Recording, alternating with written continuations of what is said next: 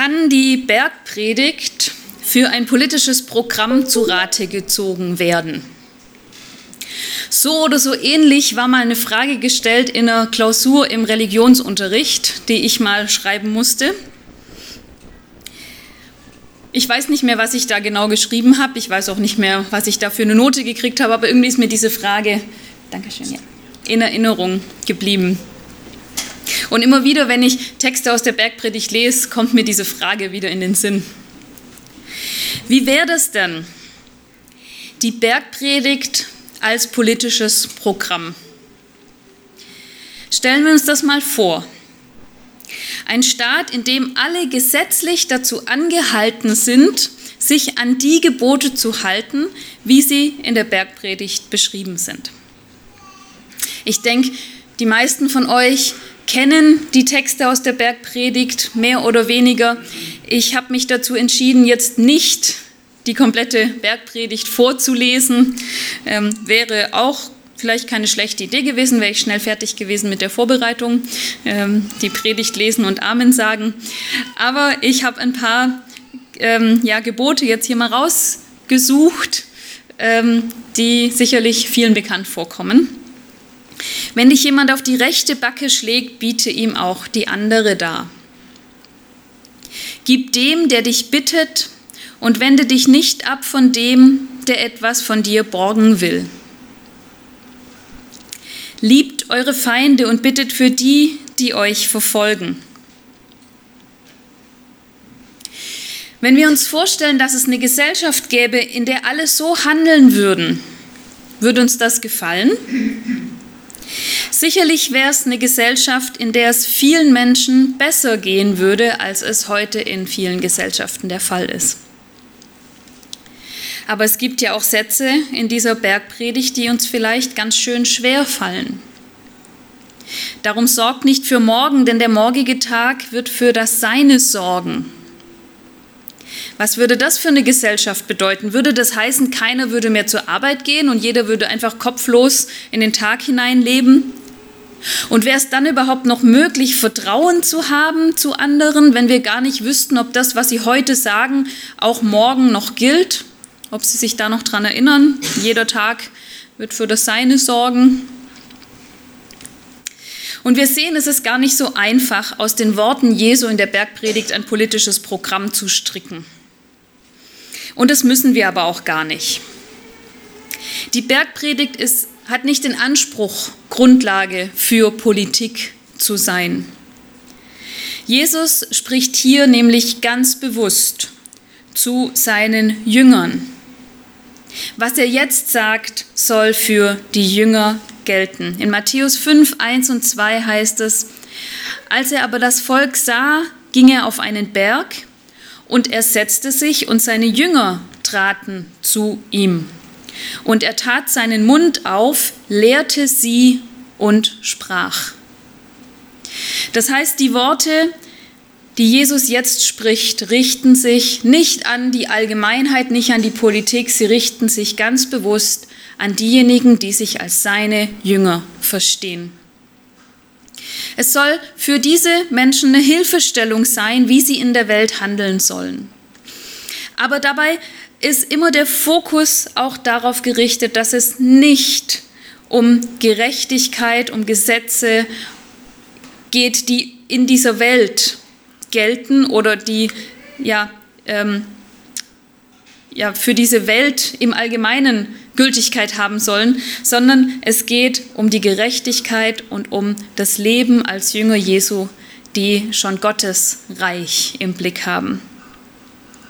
Und bevor wir darauf, auf diese beiden Dinge nochmal näher eingehen, wir leben in der Welt, aber wir sind Jünger, die doch schon zu Gottes Reich gehören, Davor habe ich gedacht, es ist vielleicht doch gut, noch mal einen kurzen Überblick zu geben, was denn eigentlich alles in der Bergpredigt so vorkommt.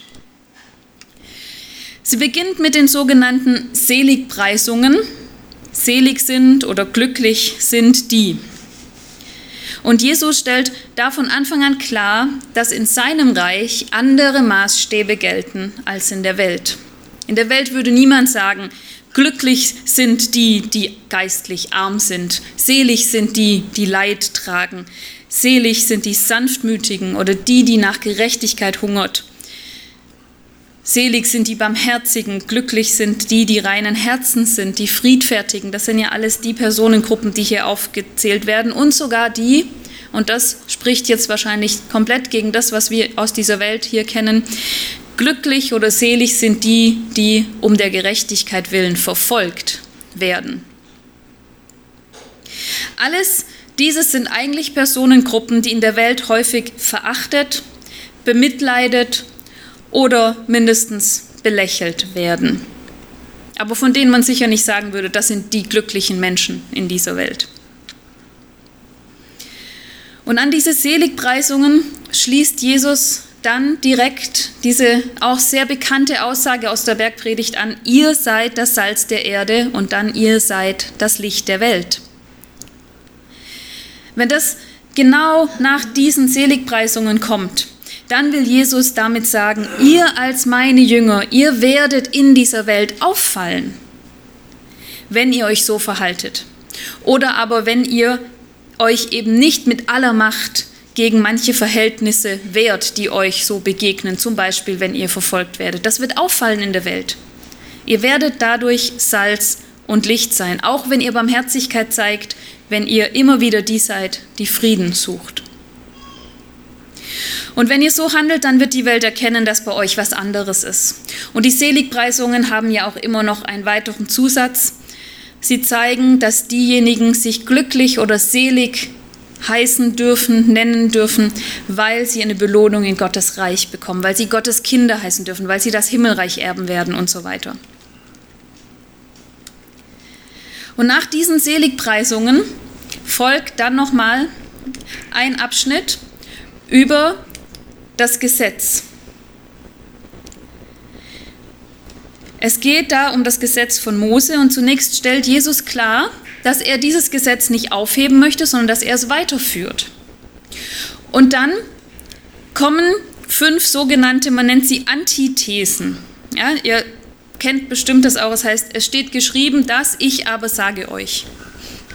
Jesus greift sich fünf Gesetze aus den zehn Geboten heraus und er macht klar, dass man sie weiter verstehen muss als nur ganz wörtlich. So beginnt nach Jesu Worten ein Mord nicht schon bei also beginnt ein Mord nicht erst bei dem Akt der Tötung, sondern schon beim bösen Gedanken gegenüber jemanden. Und genauso beim Ehebruch schon das Begehren der Ansehen ist in Jesu Augen Beginn von Ehebruch. Ein weiterer Abschnitt beschäftigt sich dann mit dem geistlichen Leben der Jünger.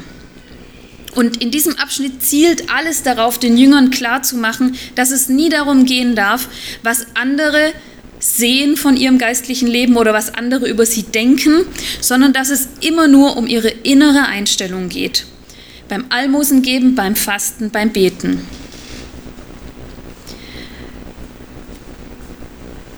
Dann wendet sich Jesus dem Thema Vertrauen zu. Vertrauen in Gott. Er fordert seine Jünger dazu auf, Gott vollkommen zu vertrauen.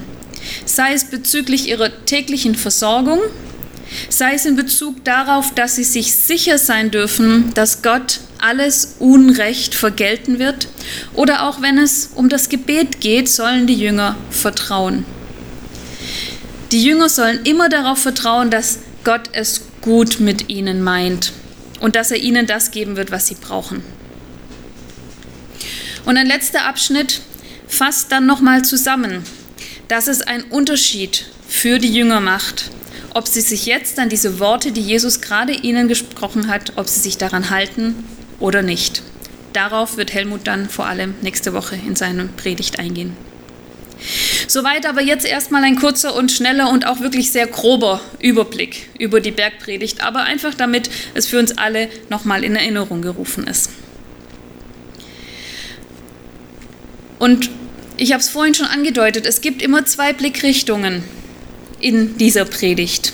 Und die beiden Blickrichtungen möchte ich mit euch nochmal ein bisschen genauer anschauen, wie die hier in der, dieser Predigt klar werden. Erstens als Jünger noch in der Welt und zweitens als Jünger schon in Gottes Reich. als Jünger noch in der Welt. Von Anfang an wird in der Bergpredigt klar, dass wir als Jünger Jesu noch mitten in dieser Welt leben. Wir sind nicht aus der Welt herausgenommen. Schon die Seligpreisungen zeigen das ja. Sie zeigen, dass wir mit Situationen konfrontiert sind, die nicht immer einfach für uns sind und die uns nicht immer gefallen, ja, die sogar Gott nicht immer gefallen. Gott möchte ja nicht, dass Menschen leiden. Gott, Gott möchte nicht, dass es überhaupt notwendig ist, dass man Barmherzigkeit üben soll oder dass man Frieden suchen muss. Gott würde sich das anders wünschen. Er hungert ja selbst nach Gerechtigkeit und Jesus selbst wurde auf dieser Erde deswegen verfolgt, weil er für Gottes Gerechtigkeit gekämpft hat und von ihr gesprochen hat. Es ist also ganz klar, dass wir mit Situationen und Umständen in der, dieser Welt hier zu tun haben und vielleicht auch mit ihnen zu kämpfen haben, die keinen Zweifel daran lassen, dass wir eben noch in der Welt leben. Und auch der Abschnitt über das Schätze sammeln und das Sorgen zeigt uns das ja ganz eindeutig. Das müsste ja gar kein Thema sein, wenn wir in dieser Welt nicht immer wieder vor der Herausforderung stehen würden, uns zu versorgen. Ja, auch wir als Jünger Jesu, wir brauchen Essen, wir brauchen Kleidung. Wir sind noch in der Welt und solche Dinge spielen auch für uns natürlich eine große Rolle und die können uns auch belasten und uns Sorgen machen. Und ich möchte hier noch zwei andere Stellen aus dem Johannesevangelium dazuziehen, um das einfach auch nochmal zu bestärken und um auch zu zeigen, dass Jesus das nicht nur in der Bergpredigt uns gesagt hat, dass wir noch in dieser Welt sind. In Johannes 16,33, da sagt Jesus nämlich auch zu seinen Jüngern, in der Welt habt ihr Angst, aber seid getrost, ich habe die Welt überwunden. Für Jesus ist klar, dass wir Angst haben. Das gibt es einfach in der Welt und er verurteilt das auch nicht, weil er weiß, dass es zu dem Leben hier dazugehört. Und später sagt er dann auch noch in seinem Gebet zum Vater, ich bitte nicht, dass du sie, also seine Jünger, aus der Welt nimmst, sondern dass du sie bewahrst vor dem Bösen. Jesus möchte uns überhaupt gar nicht rausnehmen aus der Welt. Er möchte, dass wir noch in dieser Welt leben. Und wir sehen das auch in den Antithesen, in diesem Umgang mit dem Gesetz. Wären wir schon jetzt herausgehoben aus dieser Welt, dann wären doch so Dinge wie Mord, Ehebruch, Vergeltung, Hass, das wäre doch für uns überhaupt gar kein Thema mehr. Aber scheinbar muss Jesus auch uns als Jünger darauf hinweisen, weil wir auch noch darin gefangen sind. Die Antithesen machen uns vor allem eins ganz deutlich. Wir sind immer noch Sünder. Wir können eigentlich immer noch vor Gott nicht bestehen. Auch wenn keiner von uns einen Mord tatsächlich begangen hat, dann gibt es wahrscheinlich keinen unter uns, der nicht schon mal einen bösen Gedanken gegenüber einem anderen Menschen hatte oder ein böses Wort gegenüber jemand anderem verloren hat.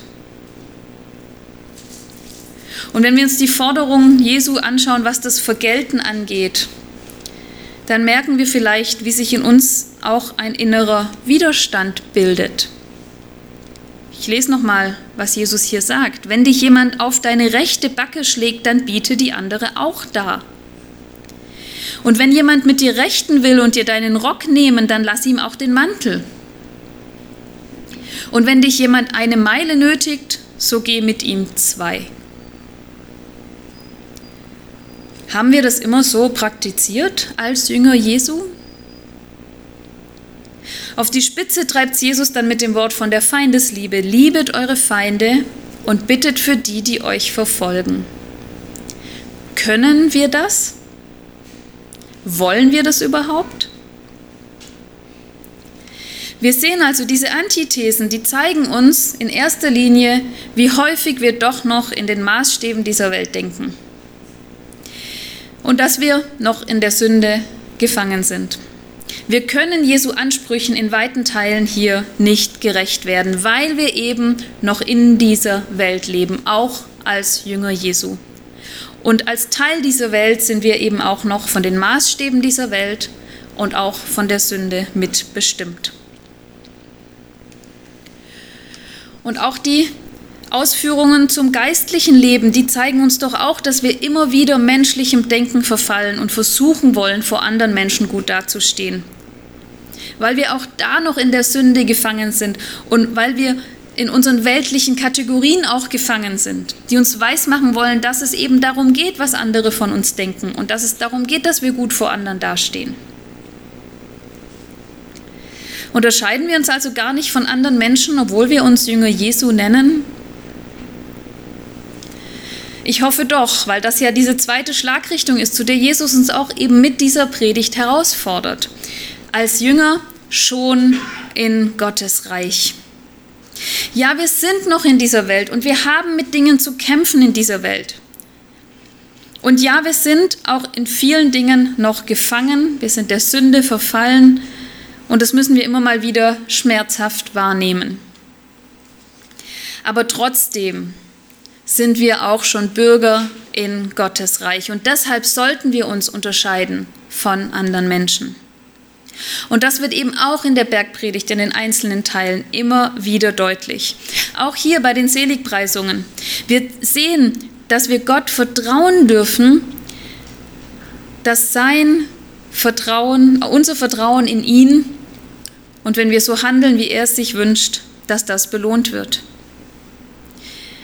Dass wir belohnt werden für schwierige Situationen, denen wir ausgesetzt sind, aber auch zum Beispiel für unseren Einsatz für Frieden. Gott stellt ja da was in Aussicht dafür.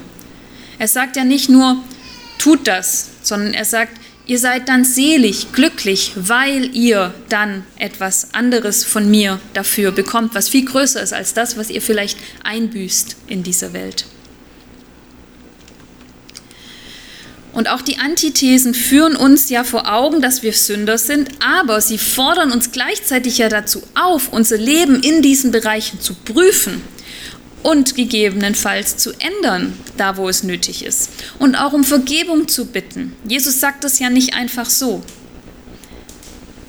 Er sagt ja, ihr sollt es anders tun. Und das sollen wir dann auch versuchen und Jesus auch bitten, dass er uns dabei hilft. Und ganz deutlich wird es auch in diesem Abschnitt vom Schätze sammeln und sorgen. Jesus möchte uns klar machen, dass wir zwar in dieser Welt leben, ja, dass wir aber eben noch was anderes haben, dass diese Welt nicht alles ist. Er wünscht sich, dass wir jetzt schon so leben, als wären wir nicht mehr an diese Welt gebunden, in dem Wissen, auch in dem Wissen Jesu, dass wir es doch noch sind. Und das heißt jetzt auch eben dann nicht, dass wir einfach kopflos in den Tag reinleben sollen, aber es heißt, dass uns die Sorgen des Alltags nicht gefangen nehmen sollen, dass wir das Sorgen nicht an erste Stelle setzen. Wir dürfen darauf vertrauen, dass Gott sich um uns kümmert, weil wir Jünger Jesu sind. Und dass Gott auch weiß, was wir brauchen und das sogar manchmal besser als wir selbst. Und wenn wir auch hier diese beiden anderen Verse aus dem Johannesevangelium nochmal dazu nehmen, ich habe jetzt äh, den zweiten Teil vorhin gar nicht so richtig erwähnt, weil der nämlich auch hier zu diesem Punkt gehört. Es heißt, in der Welt habt ihr Angst, aber seid getrost, ich habe die Welt überwunden. Das ist die Haltung, mit der wir Jünger Jesu hier in dieser Welt leben sollen. Wir dürfen Angst haben, aber wir dürfen mitten in dieser Angst doch wissen, dass Jesus darüber steht und dass wir, wenn wir zu ihm gehören, uns auch schon von der Welt distanzieren können, ein Stück weit, weil wir eben wissen, dass Jesus die Welt schon überwunden hat und dass wir später daran Anteil haben werden. Und so müssen wir uns auch jetzt heute schon nicht mehr von den Sorgen, den Nöten und auch den Ängsten dieser Welt gefangen nehmen lassen. Und so heißt es ja auch konkret in der Bergpredigt. Sorgt euch nicht um euer Leben, was ihr essen und trinken werdet, auch nicht um euren Leib, was ihr anziehen werdet. Ist nicht das Leben mehr als die Nahrung und der Leib mehr als die Kleidung? Seht die Vögel unter dem Himmel an. Sie säen nicht, sie ernten nicht, sie sammeln nicht in die Scheunen, aber euer himmlischer Vater ernährt sie doch. Seid ihr denn nicht viel kostbarer als sie? Das ist ein Wissen, das wir als Jünger Jesu haben dürfen und was uns unterscheidet von Menschen, die das nicht wissen. seid ihr nicht viel kostbarer als sie. Euer himmlischer Vater wird euch versorgen. Und auch diese zweite Stelle aus dem Johannesevangelium hat ja auch noch einen zweiten Teil. Ich bitte nicht, dass du sie aus der Welt nimmst, sondern dass du sie bewahrst vor dem Bösen. Das heißt jetzt nicht, dass uns nichts Böses mehr widerfahren wird. Das sehen wir ja auch eben in der Bergpredigt selber. Da spricht ja auch Jesus davon, dass uns schlimme Dinge widerfahren. Wenn es heißt, wir sollen unsere Feinde lieben, dann hat es ja nur eine Bedeutung, wenn es überhaupt Feinde gibt. Sonst wäre das ja überhaupt gar keine Herausforderung für uns. Es gibt Menschen, die uns Böses tun wollen, die uns auf die Backe schlagen, die uns den Rock nehmen möchten. Aber wir dürfen wissen, dass wir eben bei allem in Gottes Hand sind und dass am Ende das Böse nicht das letzte Wort haben wird. Und deshalb müssen wir auch nicht richten über die Menschen, die uns Böses tun. Auch das dürfen wir getrost Gott überlassen. Und deshalb müssen wir auch unsere Anerkennung nicht im geistlichen Bereich von anderen Menschen suchen, sondern unsere Ausrichtung immer auf Gott richten, auch beim Beten, beim Fasten, beim Almosen geben. Egal, was die anderen denken, es geht nicht darum, was andere denken, es geht um unsere Beziehung zu Gott. Wir sehen also in der ganzen Bergpredigt in den verschiedenen Stellen und vielleicht habt ihr ja die Woche mal ein bisschen Zeit und möchtet euch dann diese drei Kapitel nochmal durchlesen mit dem Fokus, wo spricht hier Jesus davon, dass wir noch in der Welt stehen und was bedeutet das für uns, in der Welt zu stehen und wo spricht Jesus davon, dass wir schon in Gottes Reich sind und auch was bedeutet das jetzt für uns als Jünger Jesu, dass wir doch wissen, dass wir eigentlich schon zu Gottes Reich gehören. Vielleicht habt ihr Zeit, das mal zu tun. Wir sehen also, wir sind noch mitten in der Welt, wir sind den Widrigkeiten dieser Welt ausgesetzt und das gehört zum Leben dazu. Jesus weiß das, er gibt uns konkrete Hilfestellungen und auch Anweisungen dazu, wie wir in der Welt leben sollen.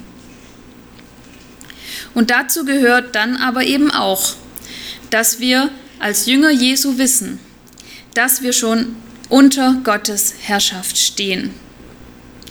Wir müssen uns dann nicht mehr nach den weltlichen Maßstäben richten. Wir müssen uns nicht mehr selbst verteidigen, wir müssen nicht mehr Selbstvergeltung suchen, wenn uns Böses widerfährt.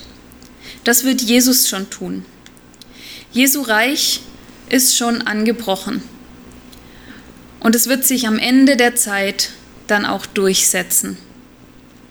Und wir dürfen jetzt mitten in der Welt schon so leben, als wäre es schon da. Ich möchte noch beten.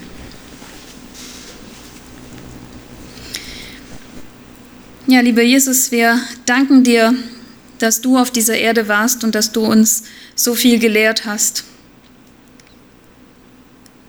Wir danken dir, dass du weißt, wie es ist, in dieser Welt zu leben und dass du auch alle Anfechtungen, Herausforderungen kennst, die uns hier immer wieder betreffen und mit denen wir konfrontiert sind.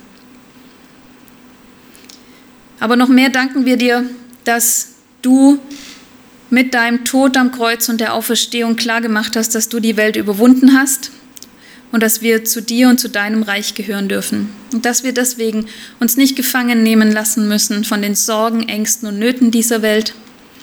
Dass wir auch nicht mehr nach den Maßstäben dieser Welt leben müssen, dass wir auch nicht mehr danach richten müssen, dass wir nicht mehr danach suchen müssen, wie wir in dieser Welt Anerkennung bekommen, sondern dass wir wissen dürfen, dass wir am Ende der Zeit vollkommen in deinem Reich leben werden und dass dann nur noch gilt, dass du für uns gestorben bist, dass du uns gerecht gemacht hast, dass du uns deine Barmherzigkeit zeigst und dass wir deine Kinder sind.